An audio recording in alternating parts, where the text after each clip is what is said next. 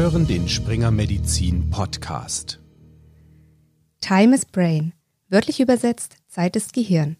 Mit diesem Motto wird die Dringlichkeit einer schnellen Therapie beim Schlaganfall deutlich. Doch um langfristige Schäden am Gehirn so gut es geht zu vermeiden, ist es wichtig, so schnell wie möglich die Ursache des Schlaganfalls zu beheben. Doch um die Akuttherapie des Schlaganfalls soll es hier heute gar nicht gehen. Vielmehr wollen wir den Blick einmal in Richtung Herz lenken. Mein Name ist Alexandra Ulrich ich bin Online-Redakteurin bei springermedizin.de und freue mich, dass Sie wieder dabei sind bei einer neuen Folge des Springer Medizin Podcasts. Der Begriff Schlaganfall als solcher ist eigentlich ein Oberbegriff für alle akut auftretenden zerebrovaskulären Erkrankungen unterschiedlicher Ursache. Er beschreibt also eine plötzliche Durchblutungsstörung im Gehirn. Dazu gehören Hirnischämien bzw. Hirninfarkte, die entstehen, wenn das Gehirn nicht mehr ausreichend mit Sauerstoff versorgt wird, weil Arterien verengt sind, aber auch spontane intrazerebrale Blutungen. Diese machen zusammen mit den Hirninfarkten ca. 95 Prozent der jährlich etwa 260.000 Schlaganfälle in Deutschland aus. Deutlich seltener, wenngleich nicht minder gefährlich, sind dagegen die meist durch die Ruptur von Aneurysmen ausgelösten Subarachnoidalblutungen und Sinusvenenthrombosen. Schlaganfälle sind also primär beim Neurologen angesiedelt. Bei der Entstehung eines Schlaganfalls kommen aber auch andere Fachdisziplinen ins Spiel, zum Beispiel solche, die sich mit dem Herz-Kreislauf-System beschäftigen. Meine Kollegin Nicola Bierner, ebenfalls Online-Redakteurin, hat vor einiger Zeit mit dem Privatdozenten Dr. Carsten Israel zu den kardiologischen Aspekten des Schlaganfalls gesprochen. Herr Dr. Israel, Sie sind Chefarzt der Klinik für Innere Medizin, Kardiologie, Nephrologie und Diabetologie am Klinikum Bethel in Bielefeld was haben Sie als Kardiologe mit Schlaganfall zu tun? Ja, das ist eine sehr gute Frage. Ich glaube, die Neurologen wären auch stinkig, wenn der Kardiologe der Nummer 1 Behandler von Schlaganfallpatienten wäre. Aber Fakt ist, dass extrem viele Patienten mit einem Schlaganfall an kardiologischen Ursachen leiden, also kardiologische Ursachen für einen Schlaganfall. Hier an erster Stelle wahrscheinlich zu nennen das Vorhofflimmern, was entweder bekannt ist und den Schlaganfall macht oder bis zum Schlaganfall nicht bekannt war. An zweiter Stelle alle Erkrankungen, die eine Gefäßverkalkung machen. Das kann in der Halsschlagader, in der Karotis passieren. Aber es ist eher selten, dass ein Patient nur die hirnversorgenden Arterien verkalkt hat und die Herzkranzarterien nicht. Das heißt zu Deutsch, die meisten Patienten mit einem Schlaganfall haben auch eine relevante Herzerkrankung, zum Beispiel eine Koronarherzerkrankung, KK, oder auch eine verkalkte Aortenklappe und andere entsprechende kardiovaskuläre Manifestationen der Risikofaktoren. Insofern haben wir einen extrem großen Overlap zwischen neurologischen Schlaganfallpatienten und kardiologischen Patienten. Dr. Israel sagte es schon. Viele Schlaganfallpatienten weisen kardiologische Vorerkrankungen auf. Viele dieser Vorerkrankungen wiederum werden durch die Risikofaktoren Hypertonie, erhöhte Blutfettwerte, Bewegungsmangel und Übergewicht sowie Rauchen bzw. Nikotin begünstigt aber auch ein Diabetes mellitus und, wie eben erwähnt, Vorhofflimmern erhöhen die Gefahr, einen Schlaganfall zu erleiden.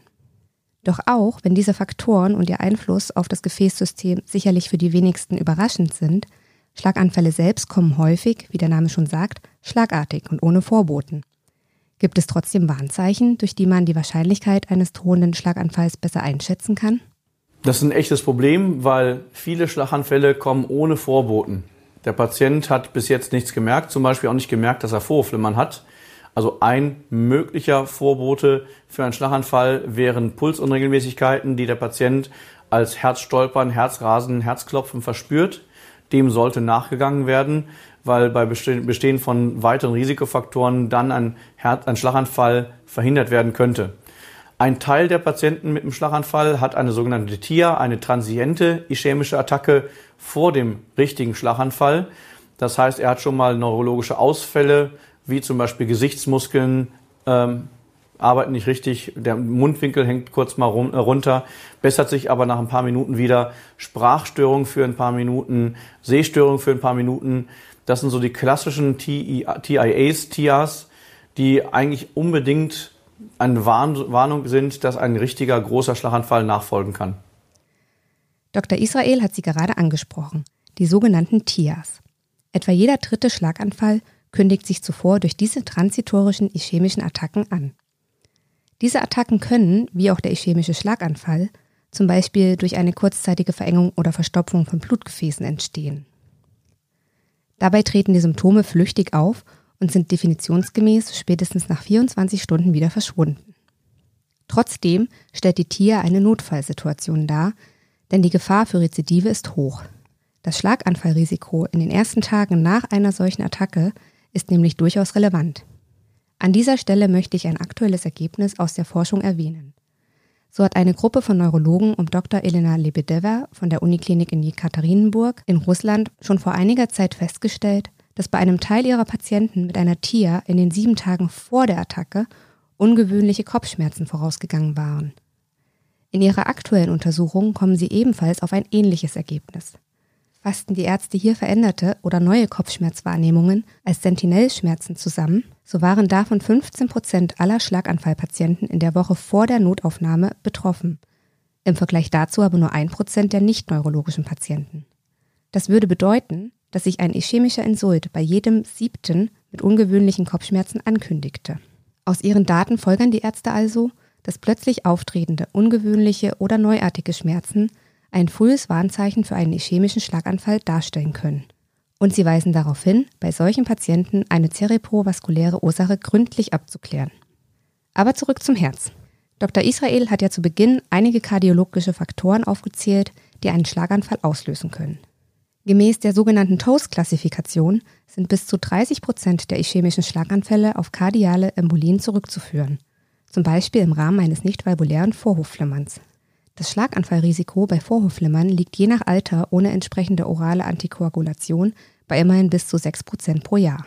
Vorhofflimmern wiederum ist die häufigste Herzrhythmusstörung und es erhöht nicht nur das Risiko für einen Schlaganfall, sondern auch für eine Herzinsuffizienz. Doch welcher Mechanismus verbirgt sich eigentlich dahinter? Wie hängen Schlaganfall und Vorhofflimmern zusammen? Ja, das ist sehr interessant. Also die klassische Theorie ist, dass beim Vorhofflimmern das Blut im Vorhof sich nicht richtig bewegt wenn Blut sich nicht richtig bewegt, gerinnt es, insbesondere im Vorhofohr. Eine Aussackung im linken Vorhof ist besonders wenig Blutfluss vorhanden, schon im Sinusrhythmus weniger, im Vorhofflimmern noch weniger. Wenn das Blut also im Vorhofohr stehen bleibt, gerinnt es dort, es bildet sich ein Blutgerinnsel, ein Klott und dieses Blutgerinnsel kann dann mit der Zeit zerbröckeln oder wenn der Patient wieder Sinusrhythmus hat, äh, aktiv aus dem Vorhofohr rausgeschleudert werden.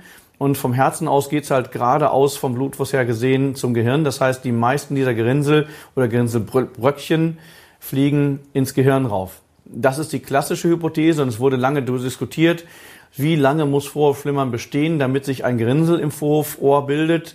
24 Stunden, 48 Stunden, 72 Stunden.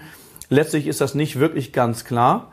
Aber was vor einigen Jahren eine wirkliche Sensation war, wir haben die sogenannte Assert-Studie äh, durchgeführt, eine Studie bei der Schrittmacher-Patienten, die im Schrittmacherspeicher Vorflimmern von sechs Minuten Dauern hatten, äh, bei denen diese Patienten nachbeobachtet wurden, ob das irgendein Vorbote oder eine Vorhersage für einen nachfolgenden Schlaganfall darstellt. Und die Antwort war ja. Patienten, die sechs Minuten oder länger Vorflimmern hatten, hatten ein 2,5-fach erhöhtes Risiko für einen Schlaganfall. Und das lässt so wieder das Konzept des Schlaganfalls so ein bisschen ja, mit einem Fragezeichen versehen. Natürlich ist es so, dass Vorflimmern länger als 24 Stunden zu einem Blutgerinnsel führen kann. Das Blutgerinnsel geht ab, macht einen Schlaganfall. Vorflimmern von sechs Minuten macht aber bestimmt kein Gerinnsel. Das heißt, trotzdem ist es assoziiert mit dem Schlaganfall. Das heißt meines Erachtens, dass auch kurze Phasen von Vorflimmern ein wunderbarer Prädiktor dafür sind, dass im Blutgefäßsystem des Patienten etwas nicht funktioniert, dass das Endothel einen Schaden hat. Endothel, das Endokard, also die Innenhaut des Herzens, Endokard, ist im Prinzip das gleiche wie die Innenhaut in allen Adern, das Endothel. Das heißt, Patienten, die Vorflimmern haben, haben sicherlich auch ein höheres Risiko, dass irgendwo im Gehirn in den Halsschlagadern äh, ein, eine Verkalkung aufplatzt und das zum, Vor äh, zum Schlaganfall führt. Jetzt ist Vorhofflimmern nicht der einzige Risikofaktor für einen Schlaganfall. Sie erinnern sich, es gibt noch die vorhin erwähnten Faktoren wie Bewegungsmangel und Rauchen, die das Risiko für Herz-Kreislauf-Erkrankungen allgemein erhöhen. Auch schlechte Blutfettwerte und erhöhter Blutdruck seien an dieser Stelle nochmal genannt. Ja, wie so oft in der Medizin ist auch das Thema Schlaganfallprävention ein sehr komplexes. Das eine Konzept, das ohne weiteres auf jeden Menschen passt, gibt es leider auch hier nicht. Liebe Hörerinnen und Hörer, damit sind wir am Ende unserer heutigen Episode. Das ganze Interview sowie weitere Gespräche mit Privatdozent Dr. Israel und weitere Informationen zum Thema finden Sie nach Registrierung auf springermedizin.de. Geben Sie dafür einfach den Titel dieser Episode in die Suche auf der Seite ein. Ich danke Ihnen für Ihre Aufmerksamkeit und hoffe, dass Sie auch bei der nächsten Episode des Springer Medizin Podcasts wieder dabei sein werden. Bis dahin.